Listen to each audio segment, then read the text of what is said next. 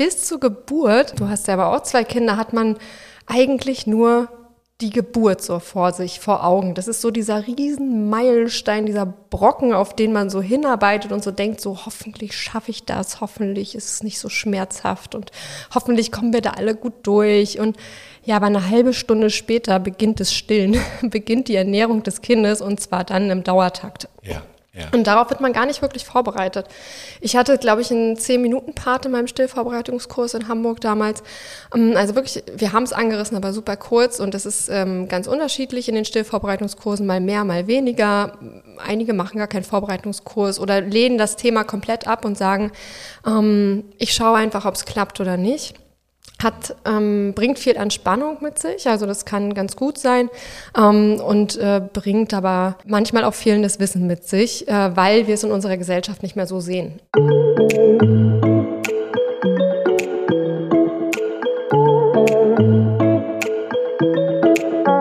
Es ist wohl für alle werdenden Mütter, aber auch Väter ein Höhepunkt des Lebens, die Geburt des eigenen Kindes. Während vor der Schwangerschaft die Vorfreude auf den Nachwuchs mit jedem Monat wächst, ploppen kurz nach der Geburt plötzlich viele Fragen auf. Sind wir als Eltern der Verantwortung gewachsen? Welche Bedürfnisse hat mein Baby? Was braucht es? Und vor allem, wie gestalte ich die Stillzeit? Genau diese Fragen beantwortet Cora Deschow. Die Wismeranerin leistet als selbstständige Stillberaterin wertvolle Aufklärungsarbeit, damit es Mutter und Kind während der Stillzeit gut geht.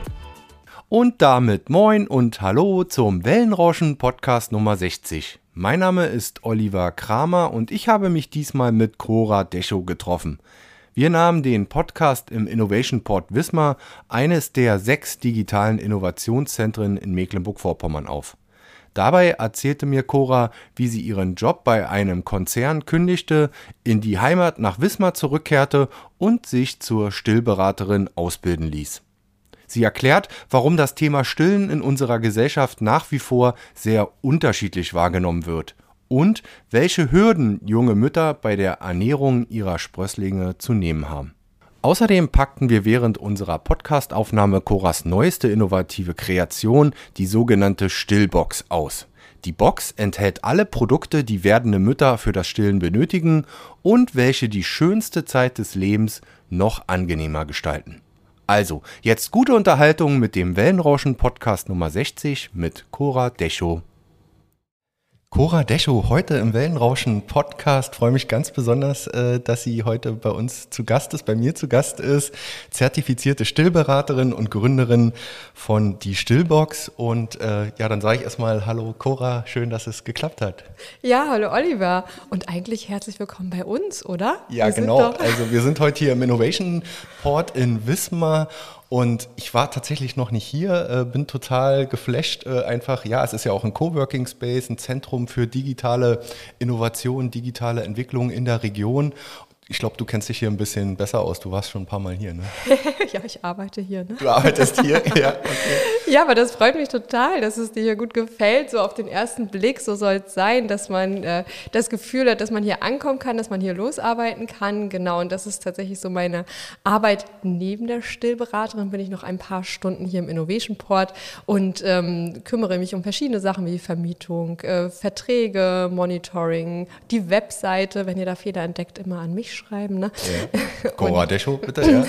ja innovationpod.de. Genau.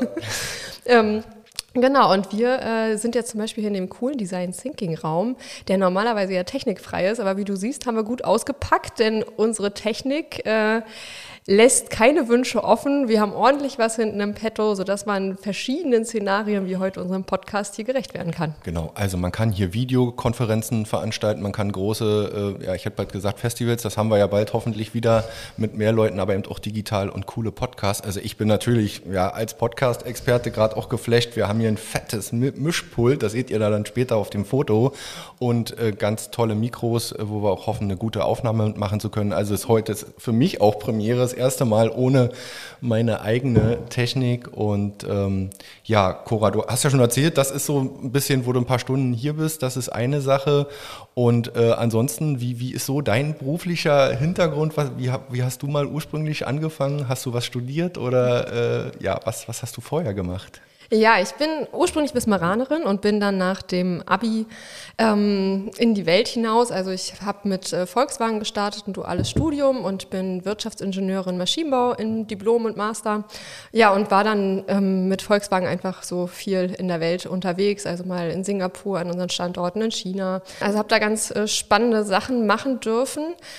Äh, ja, nebenbei noch eine Industriemechaniker-Ausbildung, also so aus dem ganz anderen Bereich.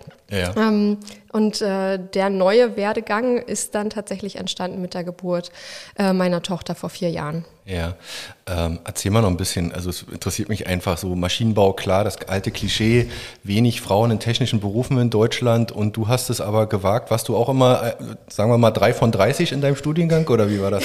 ja, also es war ja mit Wirtschaftsingenieurwesen gekoppelt, das heißt ein bisschen Wirtschaft mit dabei, aber trotzdem war bei uns die Quote auch 30 Prozent. Ja, gab es für dich einen Impuls zu sagen, ähm, raus aus dem Konzern, äh, wieder zurück in die Heimat und ähm, ja, äh, was anderes zu machen dann? Äh, ja, also bei uns war das äh, definitiv das Thema Familiengründung, dass wir gesagt haben, wir wollen mit der Familie nicht so weit weg sein dann von den Großeltern, weil auch mein Mann aus Wismar ist ähm, und beide Großeltern hier wohnen und äh, wir dann gesagt haben, wir gehen wieder in den Norden, sind dann erst in Hamburg gestrandet. das war auch sehr schön. Schöne Community, vor allem eine schöne Still-Community. Ähm, und äh, ja, als die Kleine dann, als ich sie dann so durch die Hamburger Straßen getragen habe in meiner Trage, dachte ich, ach, die Luft gefällt mir doch nicht so gut. Ja, haben doch wieder ähm, die Heimatgefühle äh, auf sozusagen. Ja, also da wollte ich, habe ich mir ein bisschen mehr gesunde Luft äh, für mein Kind gewünscht tatsächlich und äh, dadurch sind wir dann, haben wir uns dann lange überlegt und sind wieder zurückgekommen nach Wismar und auch sehr glücklich und ähm, in Hinblick wirklich auf den Bezug mit den Großeltern eine sehr gute Entscheidung. Ja, ich glaube, äh, da spielt immer Work-Life-Balance einfach eine, eine, große Rolle, obwohl es nicht so einfach ist, dann immer mal seinen Beruf so beiseite zu legen und was anderes zu machen. Und der Impuls, dich dann zur Stillberaterin ausbilden zu lassen, der kam sicherlich dann ja nach deiner Geburt deiner Tochter vermutlich. Ja, ganz richtig. Denn bis zur Geburt, du hast ja aber auch zwei Kinder, hat man eigentlich nur die Geburt so vor sich, vor Augen. Das ist so dieser riesen Meilenstein, dieser Brocken, auf den man so hinarbeitet und so denkt, so hoffentlich schaffe ich das, hoffentlich ist es nicht so schmerzhaft und hoffentlich kommen wir da alle gut durch. Und ja, aber eine halbe Stunde später beginnt das Stillen, beginnt die Ernährung des Kindes und zwar dann im Dauertakt. Ja. Ja. Und darauf wird man gar nicht wirklich vorbereitet. Ich hatte, glaube ich, einen 10-Minuten-Part in meinem Stillvorbereitungskurs in Hamburg damals. Ähm, also wirklich, wir haben es angerissen, aber super kurz und das ist ähm, ganz unterschiedlich in den Stillvorbereitungskursen, mal mehr, mal weniger.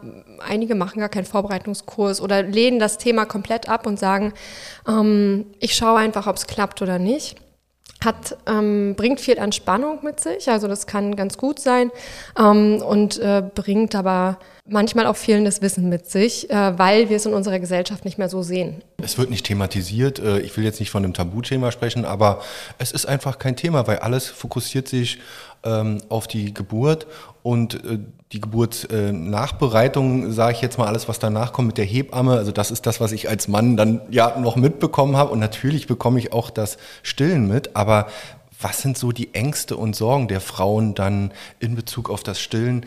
Ähm, ich denke mal, da gibt es ganz viele Facetten einfach auch. Absolut.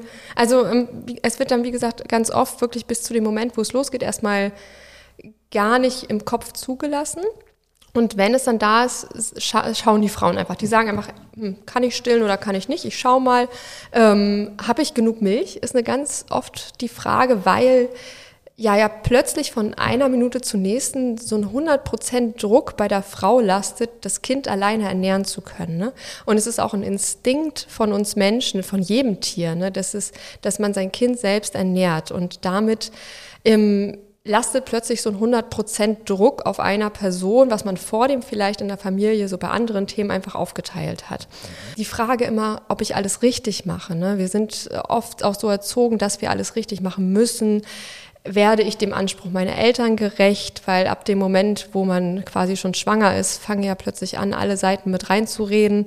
Dann wenn man dann in der Situation ist und das Kind äh, stillt, kommen oft Fragen wie, verwöhne ich mein Kind zu doll? Warum muss ich es so oft stillen? Mache ich das richtig? Äh, warum muss ich es nachts stillen? Warum schläft es nicht durch? Und dann Schmerzen, ne? die dann äh, in der Anfangszeit, vor allem beim ersten Kind, das ist für die Brust einfach ein neuer Job.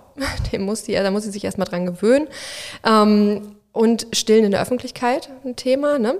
Äh, genau, und das alles sind so verschiedene Eindrücke und so verschiedene Themen, die so von außen reinprasseln und einfach so auch im Kopf der Frau dann einfach vorherrschen oder auch der, der Familie und die sie dann quasi bewerkstelligen muss und äh, da dann trotzdem noch für sich die Balance schaffen muss, dass sie es mit dem Stillen gut hinkriegt. Ja, also total vielfältig und in dem Moment, wo du eben davon erzählt hast, sind bei mir eben gerade die Bilder wieder gekommen, weil, naja, man hat das ja schon verdrängt. Wie du sagst, beim zweiten Kind ist das alles meistens ein bisschen entspannter, in der Regel, gibt auch Ausnahmen.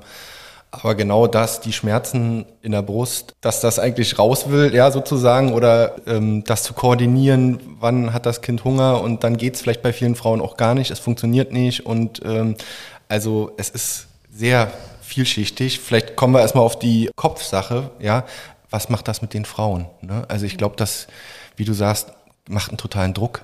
Der Druck, der von außen kommt, Eltern, Schwiegereltern, Gesellschaft, aber auch den Druck, den man sich selber macht als junge mhm. Mama, ne? Na klar, als Eltern, ne? Also es, man möchte ja einfach, dass es dem Baby gut geht. Also das, den Anspruch haben auch einfach alle Eltern. Ne? Alle wollen, dass die Kinder dass das Kind glücklich, satt und zufrieden ist. Ne? Dass man eine schöne Zeit zusammen hat und ähm, erstmal wirklich in eine schöne Kuschelzeit auch ankommen kann. Und das muss, das findet sich auch. Ne? Also das vor allem Eltern, die dann auch das zweite Kind zum Beispiel gebären oder das dritte, die haben zum Beispiel schon ein ganz anderes Handling dann einfach mit dem Baby. Die wissen schon, wie man generell mal so ein Baby anfasst, was es einfach so für Geräusche von sich gibt. Nur wenn man immer so beim ersten ist, dann ist so alles neu und ähm, die gesamte Situation ist neu und das ist oft eine große Herausforderung dann für viele und man muss da erst reinwachsen. Und dann wird es auch schön. Mhm. Und da ist, das ist auch so die, die Zeit, in der ich immer mit anpacke, wo man natürlich seine Hebamme an der Seite hat, wo einfach die Unterstützung so von erfahrenen ähm, Leuten total hilfreich ist, weil in dieser neuen Situation braucht man dann tatsächlich einfach dann mal das Wissen, dann braucht man auch die Unterstützung, da braucht man die Tipps, wie ist die richtige Stillposition, warum tut meine Brust gerade weh, ne? was hilft mir gerade. Ähm, ist mein Kind gut versorgt? Woran erkenne ich das? Die verschiedenen Anzeichen, die es da gibt. Ne? um dann in dieses sichere Fahrwasser zu kommen und dann in die schöne Zeit zu kommen, dann ähm, bei den meisten wird die Stillzeit dann auch wirklich schön, nachdem die Anfangswehwehchen dann überstanden sind. Ja, und als du dann losgelegt hast, du warst ja dann quasi auch noch neu, du hast zwar vielleicht diese Ausbildung gemacht, aber wie waren denn so die Reaktionen der Mütter insgesamt? Haben die gesagt, oh, sowas kennen wir noch gar nicht, beziehungsweise es gab es vielleicht schon, aber dass du das jetzt machst, toll. Und ähm, du bist ja dann sicherlich auch viel in, in Online-Konferenzen also in äh, Videocalls halt gewesen mit den Müttern, dass du so einen Treff entwickelt hast oder eben persönlich eins zu eins oder in Gruppen vor Ort, ja? Wie, wie lief das so?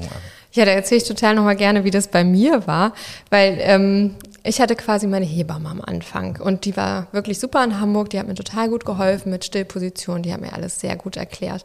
Ähm, wir hatten einen ganz tollen Kinderarzt dort, der absolut pro Stillen war, wirklich mit allen Wehwehchen, mit denen ich hingekommen bin, hat er gesagt, danke, dass ich Geld verdienen darf, dass Sie kommen, aber stillen Sie Ihr Kind. war, der war wirklich cool.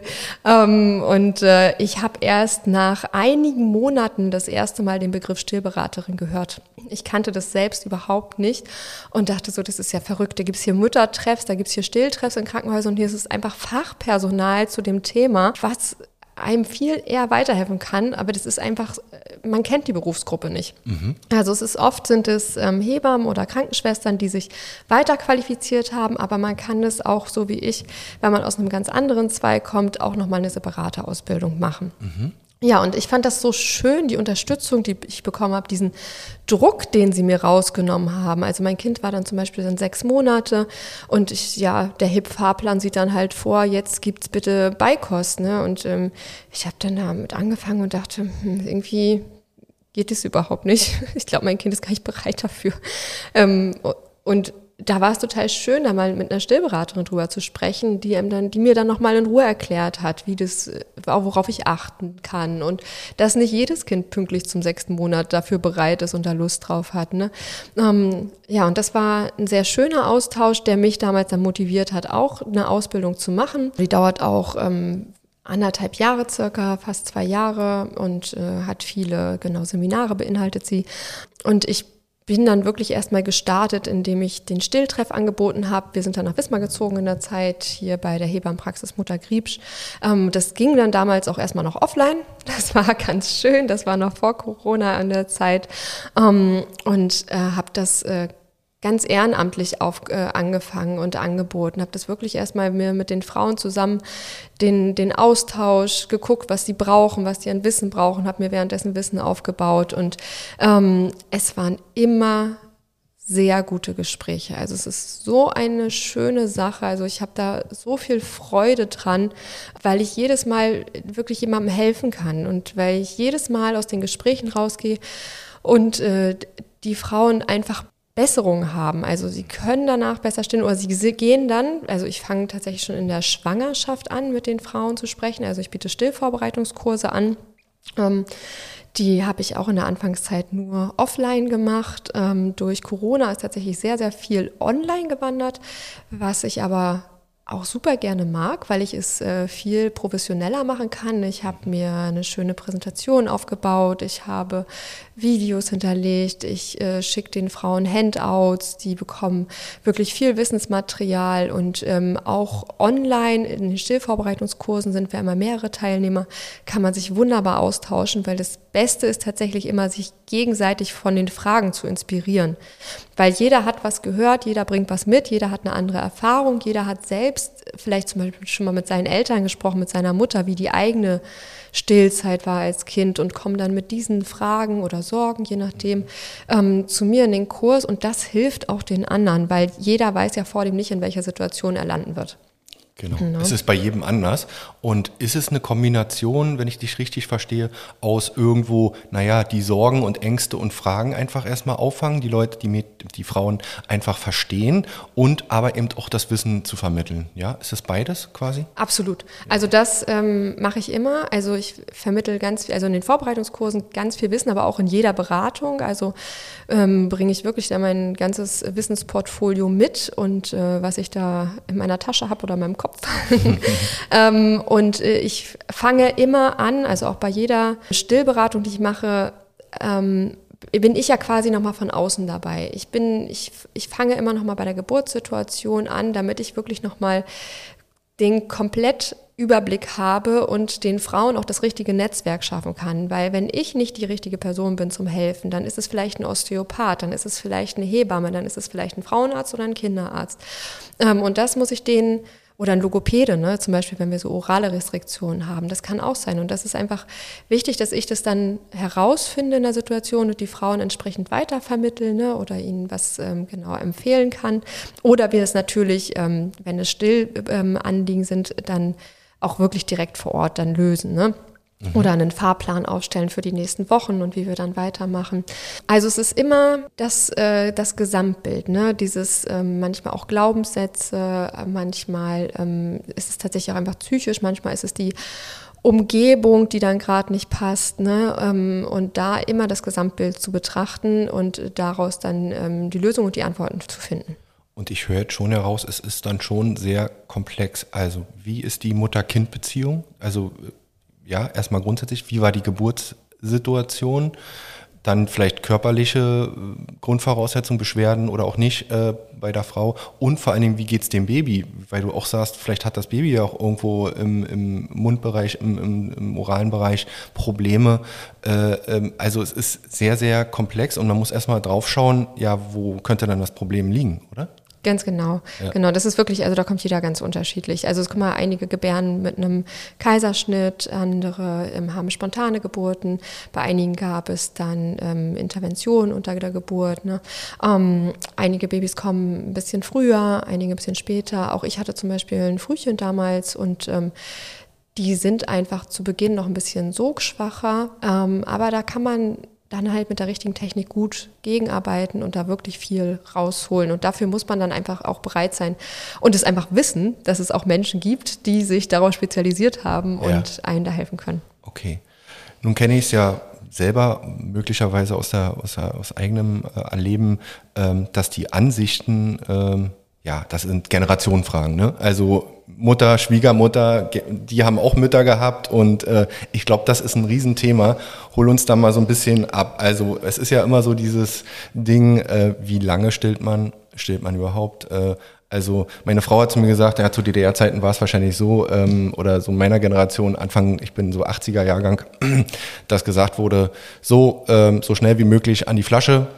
Die Frau muss wieder arbeiten, äh, äh, ja, sozusagen.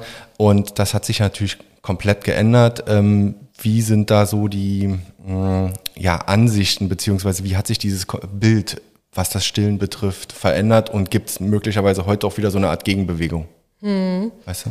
Ja, schöne Frage, vor allem dadurch, dass wir auch hier wir sagen immer noch im ehemaligen Osten von Deutschland sind. Ne? Also da merke ich auch den Unterschied, dadurch, dass ich jetzt ja lange Zeit ähm, in Westdeutschland gelebt habe und dort auch mein Kind bekommen habe, da ist tatsächlich der, bei den, zumindest mit den Leuten, mit denen ich in Kontakt war, war das Pro-Stillen ganz anders. Also es war klar, dass man sein Kind über ein Jahr stillt. Ähm, das war was ganz Normales. Das haben irgendwie alle meine Freundinnen gemacht und ich habe mich da dann auch ähm, mitziehen lassen, weil ich damals in meine Stillzeit gestartet bin, dachte ja, nach zehn Monaten sind die ja abgestillt, ne? Und dann ähm, Vielleicht können die schon Schnürsenkel binden oder so. Ich weiß noch nicht so genau.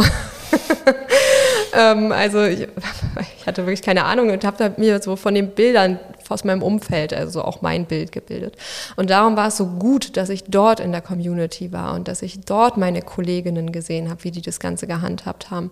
Mhm weil dadurch bin auch ich in eine viel, viel längere Stillzeit gekommen, als ich das ähm, je erwartet hätte. Und äh, es wurde immer einfacher und war total schön. Ähm, und ich, da sind wir dann nämlich bei dem Generationsthema, habe natürlich ganz viel mit meinen Eltern auch darüber gesprochen oder mit meinen Schwiegereltern. Wir sind, haben da glücklicherweise ein sehr ähm, offenes Verhältnis. Ähm, und für sie war das auch so neu. Ne? Also die haben mich wirklich gefragt oder auch noch, was noch interessanter ist, ist die meine Großelterngeneration, also die Urgroßeltern meiner Tochter, bei denen war das ja noch viel restriktiver. Also die mussten sich ja an Pläne halten, die mussten ja Protokoll führen, die durften die Kinder nur alle vier Stunden füttern da bitte mal vorstellen, stellt euch vor, äh, euer Mann oder eure Frau schließt euch vier Stunden lang den Wasserhahn zu, stellt alle Wasserflaschen weg, schließt den Kühlschrank zu und sagt, ja, in vier Stunden kannst du dich wieder melden, mein Schatz. ja. ähm, da habt ihr schlechte Krass. Laune. Ja. Und ja. ein Kind hat einen kleineren Magen, also das, äh, und vor allem hat es Angst zu sterben. Äh, das ist wirklich übel, was man damals gemacht hat. Ähm, und das ist auf jeden Fall eine Bewegung, also was man erkennt, es ist wieder mehr pro Stillen.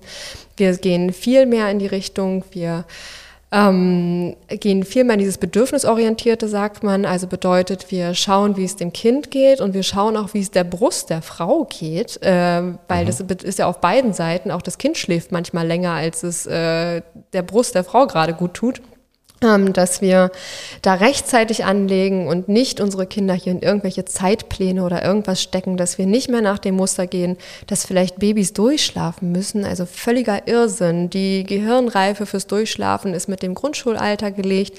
Mit drei Jahren kann man relativ sicher damit rechnen äh, von der Gehirnentwicklung. Und alles davor ist Quälerei, denn wir dürfen nicht äh, vergessen, dass wir Menschen sind, die ein Gehirn ausbilden wollen. Und ähm, wir sind keine äh, Kühe, die äh, Muskelfleisch aufbauen wollen, damit sie der Herde folgen können. Mhm. Und ein Gehirn ähm, braucht regelmäßig Flüssigkeit und vor allem muss es regelmäßig wach werden. Weil wenn man die ganze Zeit in so einem Dauertiefmodus ist, also weil die Babys schlafen ja viel, viel tiefer als wir Erwachsenen, dann würde das mit der Gehirnentwicklung überhaupt gar nicht funktionieren. Ähm, und das sollte man auch verstehen und sich dem annehmen, ähm, weil dann kommt viel mehr Leichtigkeit rein, weil wir einfach wissen, dass es etwas Gutes ist und dass wir unserem Kind etwas Gutes tun und ähm, wir uns einen schlauen Nachwuchs ja, gerade heranholen. Also es hat ja unmittelbare Auswirkungen auf die Entwicklung, ja, wie, wie und wann. Und ähm, ja, gibt es da jetzt so ein Dogma, wo, wo man sagt, bis dahin und ne, wahrscheinlich nicht. Also es ist immer individuell wie es gerade sagen wir für die Entwicklung des Kindes gut tut oder gibt es so, wo du sagst auch einen Punkt, ähm, naja, jetzt sollte man vielleicht mit Beikost anfangen oder ist das kann man das nicht so verallgemeinern? Kann man tatsächlich gar nicht so verallgemeinern. Die WHO sagt, ähm, stillen Sie Ihr Kind mindestens sechs Monate voll und das ist die Betonung liegt da wirklich auf mindestens, weil ich ähm, wie gesagt, bei meinem eigenen Kind gesehen habe, aber auch bei ganz vielen anderen, die viel länger ähm, nur Muttermilch verdauen können. Das sind reife Prozesse im Körper. Ähm, und ähm, die nehmen sehr viel Mineralien und Vitamine über die Muttermilch auf. Und wenn die noch nicht enzymatisch dafür zu in der Lage sind oder auch von ihren Reflexen feste Nahrung aufzunehmen, dann schadet man dem Körper damit. Also man muss da wirklich auf die Reifezeichen des Babys achten.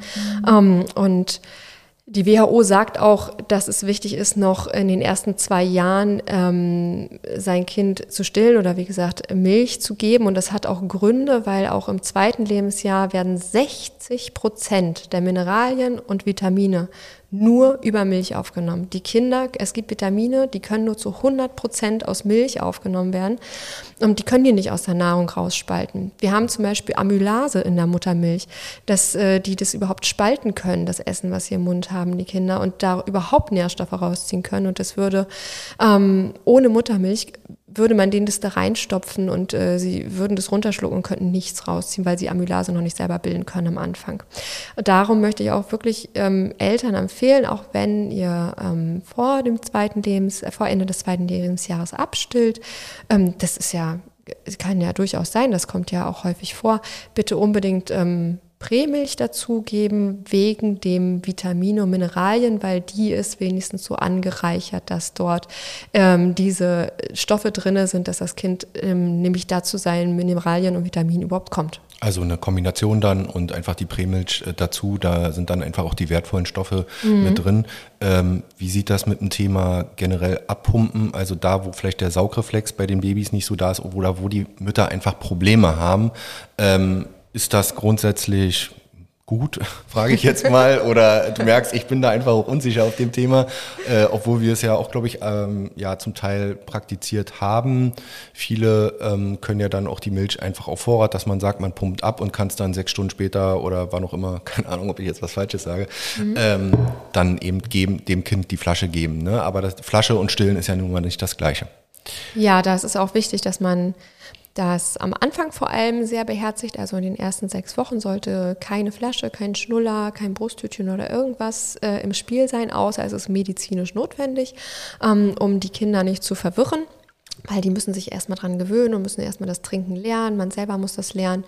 Ähm, für später kann das je nach Familiensituation ähm, eine Lösung sein. Also generell braucht eine Frau nicht abpumpen, wenn alles normal läuft. Ähm, man kann aber zum Beispiel, wenn man einen sehr guten Milchspendereflex hat und viel Milch hat, kann man zum Beispiel nebenbei einfach mit so Milchauffangbehältern gibt es, ähm, die Milch auffangen, sich dann was davon ins Gefrierfach legen. Dann ist man einfach auf der sicheren Seite. Und hat, hat immer was da. Mhm. Genau, ich meine, das ist immer, also man braucht es generell nicht, aber es gibt immer ein gutes Gefühl, weil man weiß ja nie, was ist. Ne? Ja. Kann ja doch mal was sein. Genau. Ähm, oder auch wenn es gibt Rückbildungskurse, die manchmal ohne Baby stattfinden und da kann man tatsächlich auch dann tagsüber ein bisschen was auffangen und ähm, der Papa kann das dann in einem Becher, da betone ich auch Becherchen, ähm, geben und nicht immer gleich in der Flasche, weil also das Thema Saugverwirrung ist immer wieder ein Thema und führt manchmal, ich habe es erlebt, wirklich von einer Minute zum nächsten zum kompletten Abstillen. Und das ähm, wollen wir dann nicht und macht dann auch keinen Spaß, weil das ist mit viel Wein verbunden und äh, viel Schmerzen und ähm, das kann ich nicht empfehlen.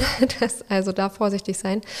Ähm, genau, darum abpumpen ist eine tolle Möglichkeit in bestimmten Situationen, auch wenn die Mama dann zum Beispiel schon wieder berufstätig ist ne, und ähm, man dann noch die Milch zu Hause bereit haben möchte oder mal unterwegs ist oder so. Ne? Also eine gute Option, die bei einigen Sinn macht. Wie weit spielt das Thema Kita, ähm, Kita-Eingewöhnung da noch eine Rolle? Ich meine, wir reden in der Regel von einem Jahr, andere natürlich viel später. Also das ist ja auch wieder ein Thema für sich, sehr individuell. Mhm. Bei uns war es natürlich auch nach ungefähr einem Jahr, dass dann die Eingewöhnung kriegt man das unter einen Hut? Kann man da vielleicht auch noch mit was mitgeben? Oder man kann ja auch bei der Eingewöhnung selbst dann noch stillen, das ist ja auch kein Problem, mhm.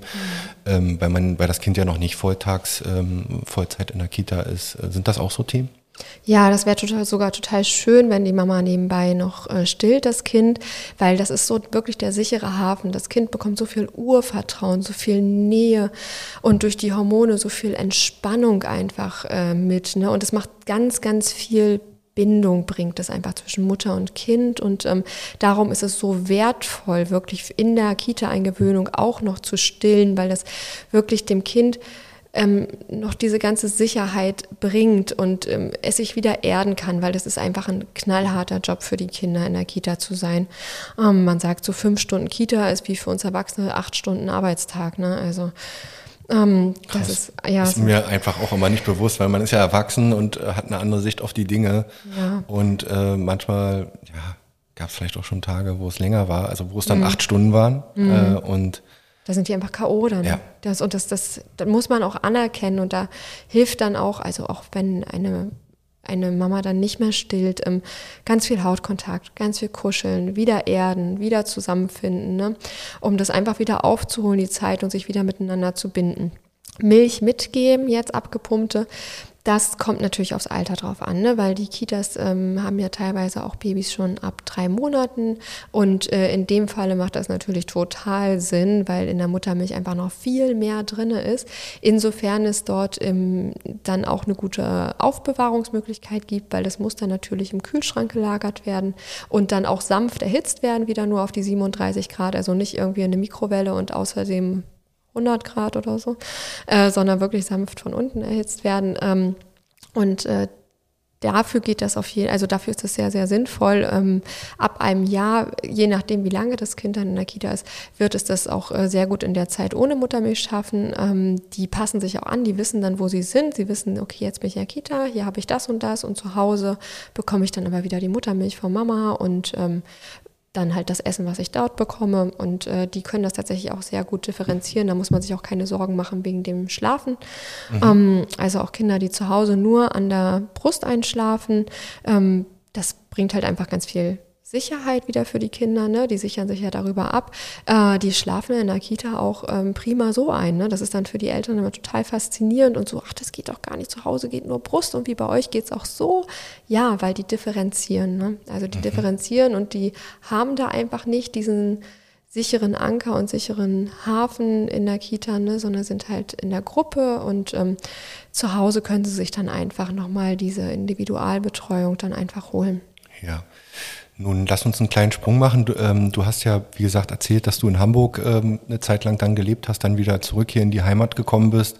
Nun könnte ich mir vorstellen, das haben wir eben schon mal angerissen, dass einfach ja, historisch bedingt äh, einfach auch unterschiedliche Ansichten herrschen Großstadt, Hamburg oder dann hier. Das heißt, wie waren so die Reaktionen dann, als du wirklich angefangen hast, der Mütter hier vor Ort, ähm, dass es so ein Angebot überhaupt gibt? Weil ich könnte mir vorstellen, so viele Angebote in diese Richtung gibt es hier nicht in der Region.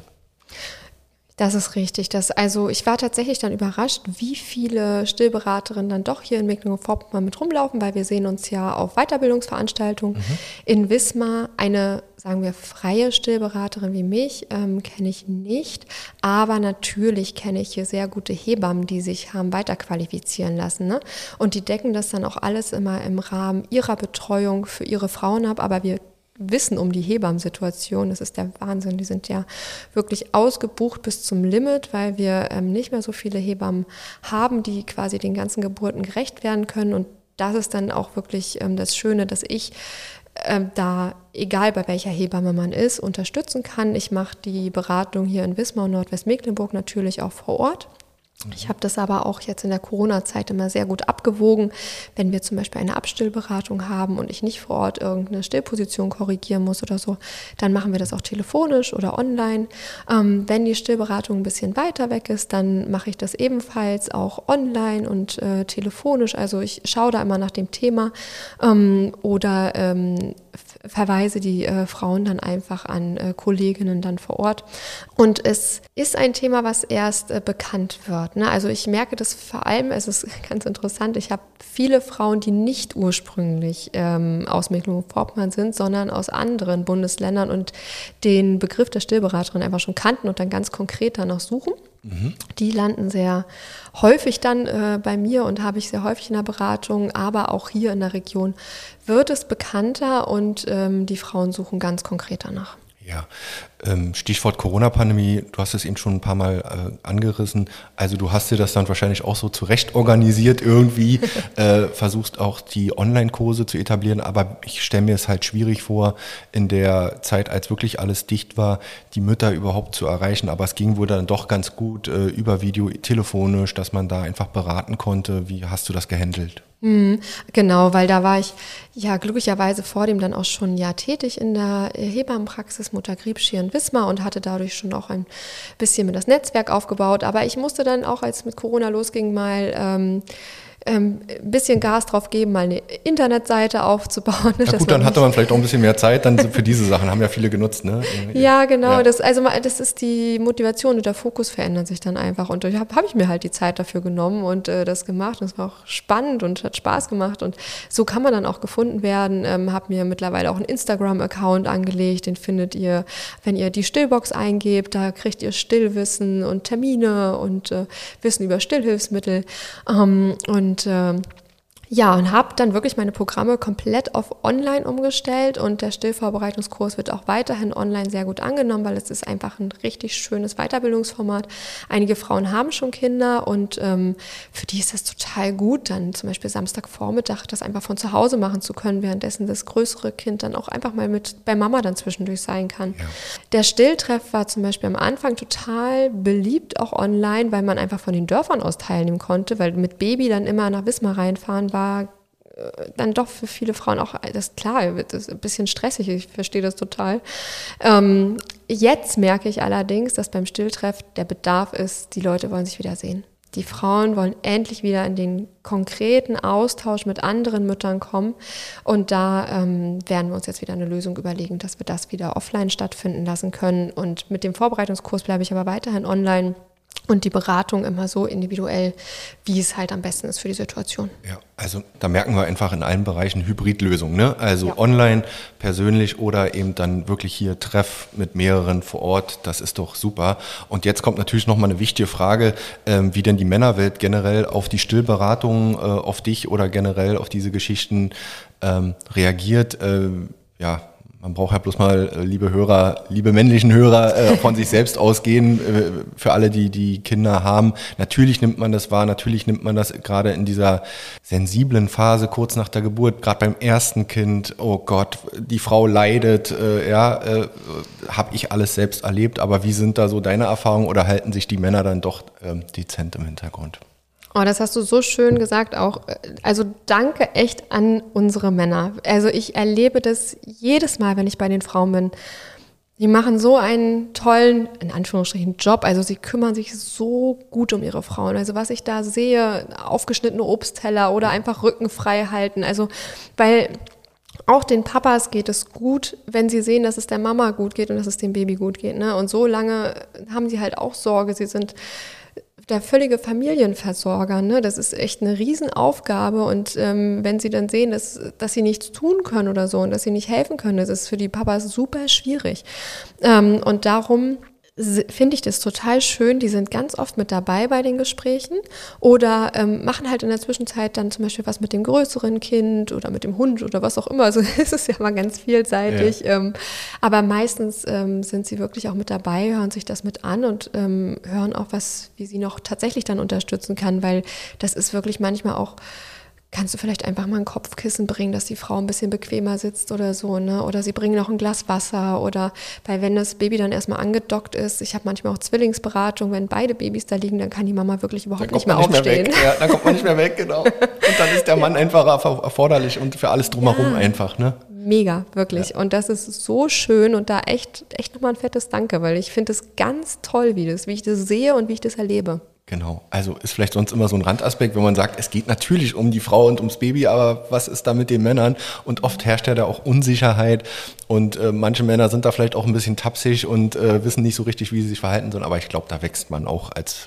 junger ja. Papa immer äh, ganz locker rein und ähm, ich will nicht schon wieder davon anfangen, aber beim zweiten Kind ist alles easier, aber es ist wirklich so. Und ähm, jedenfalls war es bei uns so, dass man einfach mehr Erfahrung hat in diesen Dingen und da auch ein Stück weit selbst entspannter rangeht und mhm. dann passt das. So, und dann der nächste Step war dann bei dir, ähm, die Stillbox zu gründen. Ja, ein kleines Unternehmen, Startup, wenn man so will, sozusagen diese Stillberatung noch ein Stückchen weiter zu drehen und vielleicht spezielle Angebote für die ähm, jungen Mütter zu schaffen. Erzähl mal was dazu. Wie bist du darauf gekommen und äh, ja, was ist die Stillbox? ja, du, du siehst sie hier neben uns liegen, ne? Mhm. Ähm, und das ist echt witzig, äh, wie ich dazu gekommen bin. Ähm, ich war im Krankenhaus, es war Tag fünf und meine Brust tat einfach weh und ich habe meine Freundin angerufen und meinte, du, wann hört es wieder auf? Was kann ich dagegen tun? Ich, so halte ich das mit dem Stillen nicht durch. Und sie sagte, du, Cora, du, dann frag doch mal nach Lanolin da am Krankenhaus. Das haben die bestimmt. Lanolin habe ich noch nie gehört. Mich dahin und habe gefragt und sie hatten tatsächlich Lanolin, Lanolin da. Ich habe es aufgetragen, es hat funktioniert. Ich dachte, sehr super. Und dann kam Wundermittel. Ich, ja, wirklich. ja. Da kam ich nach Hause. Ähm, äh, dann hatte die Hebamme mir was von Heilwolle erzählt dachte ich ja, das ist okay. In der Apotheke, habe mir ein Riesenpaket gekauft, habe immer noch äh, wahrscheinlich ähm, neun Zehntel des Päckchens zu Hause stehen. Ist das dieses längliche, diese Schafswolle? Nee, das ja, ist, ja, ja, genau, so okay. Schafswolle. Gibt es aber auch in ganz kleinen Paketen. Ja. ähm, kann man auch wunderbar für den wunden Babypopo nehmen, aber halt auch für die wunde Brust. Ähm, ja, dann wieder Wochen später hat mir eine Freundin was von Hydrogel-Pads, äh, also so ein Multimarm-Kompressen, da gibt es ja so verschiedene Anbieter, erzählt. Oh, und dachte ich, das ist ja ein Traum. Das wirkt ja total gut kühlend, schmerzlindernd, wundheilend. Das ist ja unglaublich. Dann habe ich wirklich und so ging das die ganze Zeit weiter, bis ich so nach und nach immer neue Sachen kennenlernte, die einfach viel schonender waren, die einfach so schnell Schmerzlinderung gebracht haben. Und ich dachte mir, ich möchte nicht, dass alle Frauen so lange warten müssen wie ich, sondern ich möchte eine Box schaffen, die sie ab dem Moment der Geburt neben sich liegen haben. Sie machen auf, sie gucken rein und sie haben eine Lösung für ihr Problem.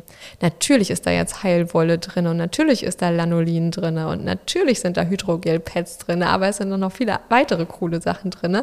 Denn das Ziel für mich ist, die natürliche Stillprozess, diese natürliche Stillbeziehung zu unterstützen. Also ich habe natürlich keine Flasche reingemacht, kein Schnuller, ne, das ist, sondern ich habe Dinge reingelegt, wie diese Hilfsmittel, wie waschbare Stilleinlagen, die sanft sind zur Haut, ne, Wolle, Seide-Einlagen oder diesen Babytrinkbecher, über den wir gesprochen hatten, mhm. ne, womit, wenn ich dann doch mal eine andere Milchmahlzeit geben muss, ich das erstmal mit einem Becher mache und ich nicht das Risiko eingehe, dass meine Stillbeziehung jetzt irgendwie hops gehen kann oder irgendwie irritiert wird.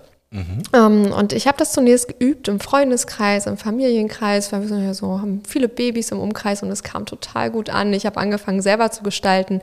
Mittlerweile ist die Box natürlich professionell gestaltet worden von einer Designerin hier aus Wismar, ähm, die das ganz toll macht. Und, ähm, jetzt rumpel ich mal ein bisschen rum, liebe Leute, das mache ich auch ganz bewusst. Äh, Wenn es jetzt ein bisschen pumpelt in euch, bei euch im Ohr, dann ist das äh, bewusst. Ich helfe dir. Ach Gott, dann... Ja. Äh, das ist jetzt hier live, aber dann können wir doch mal reinschauen. Der Oliver äh, will auspacken. Ja.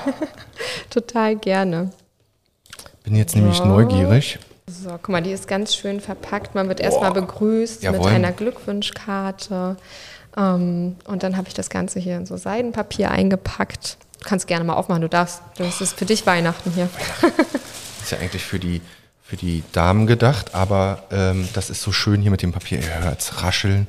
Guck mal, und, dann starten ja. wir erstmal, genau, das ist das erste Päckchen, kannst du gerne aufmachen. Das sind nämlich erstmal ähm, Affirmationskarten, mhm. ähm, die, wenn man dann in ähm, Babyblues kommt oder wenn man in eine Situation kommt, wo man sich fragt, hier, ach, schaffe ich das noch und mache ich das alles richtig, dann äh, sind hier ähm, vier positive Karten dabei, die einfach mit Sprüchen versehen sind. Was, was hast du? Sie sind alle ganz unterschiedlich. Ich schaue nicht auf die Uhr, mein Baby darf stillen, wie oft es möchte. Genau, also wirklich ganz positive Sachen. Übung macht den Meister, auch beim Stillen. Ist klar, das geht nicht alles sofort.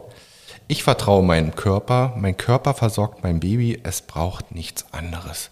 Also kleine Motivationskärtchen und äh, einfach ein schöner Willkommensgruß, auch weil das liegt ganz oben. Das genau. schaut man sich äh, zuerst an genau. und dann sind jetzt hier die einzelnen Produkte. Zeig nochmal oder sag nochmal, was, was ist da so Schönes Genau, also wir haben die Wolle, ne? Genau, die Heilwolle hatten wir gesagt, dann Seide-Wolle-Einlagen, die wäscht man so mit äh, Wollwaschmittel, weil da auch ebenfalls Lanolin drin ist und ganz heilend für die Brust. Die Hydrogel-Pads haben wir.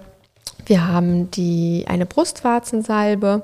Ähm, was mir auch immer wichtig ist, ist das Thema Wissen. Deswegen habe ich extra von der Stiftung Zuwendung für Kinder, weil die auch ähm, herstellerneutral ist. Ähm, ich schreibe selber auch für diese Stiftung ähm, verschiedene Artikel, weil die sich sehr stark für die Bindung zwischen Eltern und Kindern einsetzt ab der Babyzeit. Und die haben nämlich auch eine Stillbroschüre entwickelt. Die gibt es hier dazu. Die hat viele Bilder, weil das Wichtige ist, immer diese Bilder zu sehen mhm. um zu sehen, wie die Mundhaltung richtig ist und zu sehen, wie ich mein Kind richtig halte.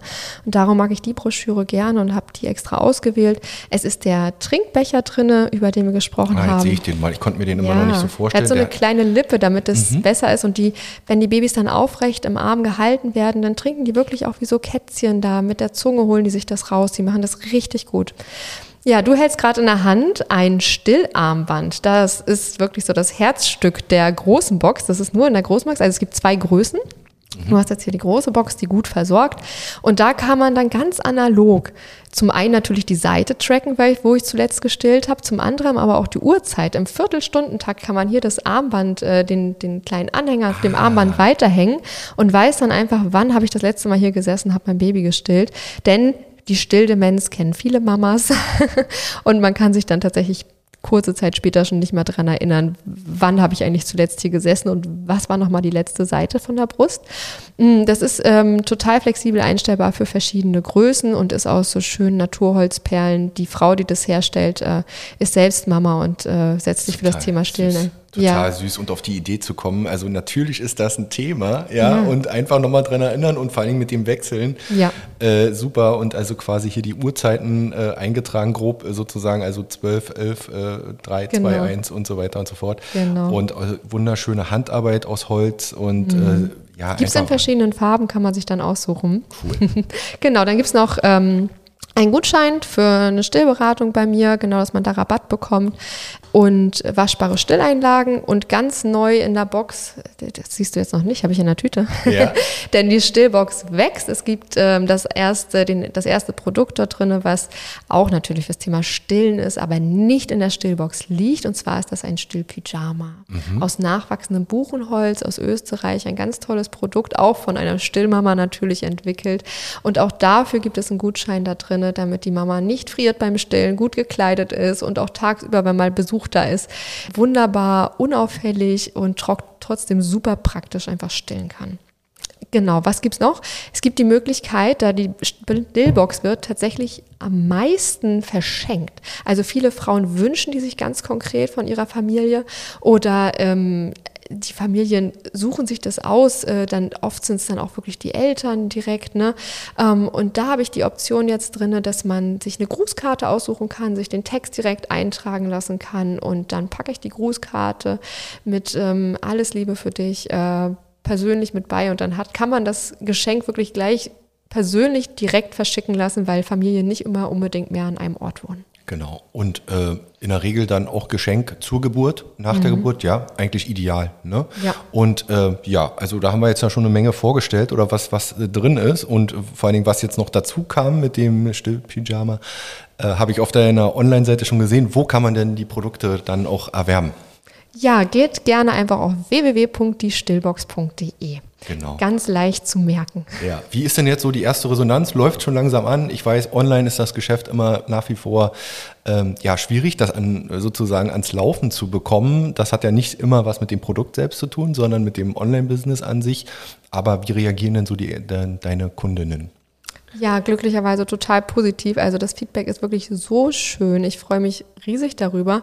Ähm, es wird noch keine einzige Box zurückgegeben, sondern gut, stattdessen ähm, schreiben Kunden einfach sofort und persönlich eine Rezension zurück, freuen sich, ähm, sind richtig gut ausgestattet. Also das freut mich natürlich auch total, denn das war mein Ziel. Ähm, nicht jeder kann von Anfang an eine Stillberaterin bei sich vor der Tür haben oder loslaufen und sich alles besorgen. Und äh, genau diesen Zweck erfüllt ist. Die Frauen sind von Anfang an richtig gut ausgestattet, haben alles zur Hand, was sie brauchen. Und auch genau das Feedback habe ich bisher bekommen. Sie sind sehr glücklich, sie haben etwas sehr Nützliches, ähm, was sie zu 100 Prozent gebrauchen können und auch die Box können sie nochmal sich hinstellen, nochmal wieder füllen und ähm, einfach ihre ganze Stillzeit als ihre Stillbox nutzen. Sehr schön. Und ähm, ja, vielleicht zum Abschluss, Cora, was, was hast du dieses Jahr noch vor? Äh, ist es möglicherweise noch weitere äh, interessante Produkte da auf, auf den Markt zu bringen für die Stillbox, dich weiterzuentwickeln? Gibt es so Pläne? Kannst du schon was verraten? Ja, es ist das ein neues Produkt gerade rausgekommen, der Newsletter, ganz neu. Das ist, wenn man so als Startup unterwegs ist und alles ähm, in Handarbeit macht, ähm, war auch das ein Schritt und ich freue mich total, äh, dass ich jetzt einen Newsletter integriert habe, der richtig schön aussieht. Also da meldet euch total gerne über die, die stillbox.de Seite an. Ähm, da bekommt ihr dann nämlich einmal im Monat, also ich möchte es auch nicht zu häufig halten, sondern so, dass es auch einen Mehrwert bringt, gut portioniert, ähm, Stillwissen und Informationen zu dem Stillzubehör und äh, natürlich dann auch mal Rabatte. Mhm. Darüber freut sich dann ja auch jeder. Ähm, und das ist quasi das, das neueste Projekt, wo ich jetzt regelmäßig dann die Leser mit Informationen versorgen möchte. Ähm, die Stillbox wird aber noch weiter wachsen. Also es werden noch ein paar Produkte dazukommen, die man quasi separat erwerben kann, die einfach so ähm, tolle Helfertools sind. Und es wird noch eine dritte Boxgröße dazu kommen, denn ich durfte eine Umfrage machen auf einer Messe und äh, die Frauen haben mir signalisiert, dass wenn sie die Box für sich selber kaufen, dann möchten sie wirklich, dass an alles gedacht ist und haben noch ein paar extra Wünsche, die da auf jeden Fall mit reinkommen und äh, da bastel ich gerade dran. Ja, also es geht immer weiter, man entwickelt sich weiter und der Newsletter, das ist ja sowieso gerade mein Thema. Ich sitze nämlich gerade auch äh, am äh, Newsletter für Wellenrauschen, äh, das nur am Rande, aber deswegen, da können wir uns gleich im Nachgang nochmal austauschen.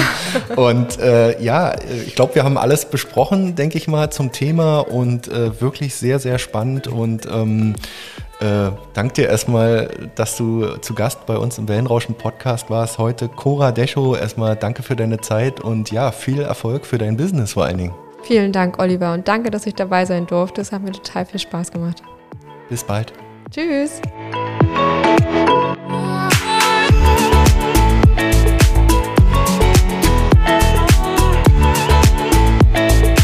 Der Podcast mit Cora Descho ist auf unserer Homepage unter www.wellenrauschen-mv.de abrufbar. Wer uns auf dem Smartphone lauschen will, findet uns bei Spotify, iTunes, Deezer und Google Podcasts.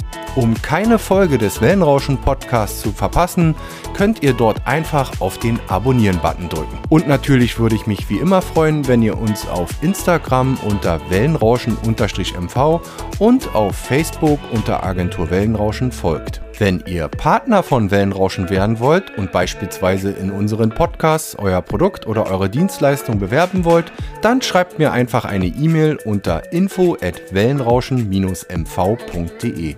Und zu guter Letzt wollte ich nochmal darauf hinweisen, dass wir Podcasts für Unternehmen, Vereine und Organisationen produzieren und Beratung sowie Workshops für den Einstieg in die Welt der Podcasts anbieten. Kommt einfach auf uns zu, schreibt uns eine E-Mail, wir würden uns über jede Anfrage freuen. Bis dahin, euer Olli Kramer.